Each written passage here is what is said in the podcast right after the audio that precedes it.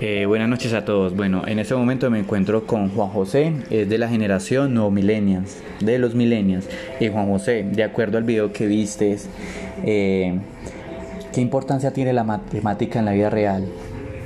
Pues que, pues como se ve en el video, mediante números uno le puede enseñar toda la vida personal y sus cuentas y sus finanzas y, todo lo que ha hecho, con quién pelea. Entonces yo creo que es muy importante saber dónde uno coloca esos números y yo creo que por eso es importante ese tema de, de las matemáticas en todo.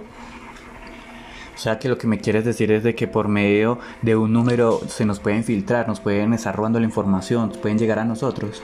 Sí, exacto, eso es lo que entendí del video.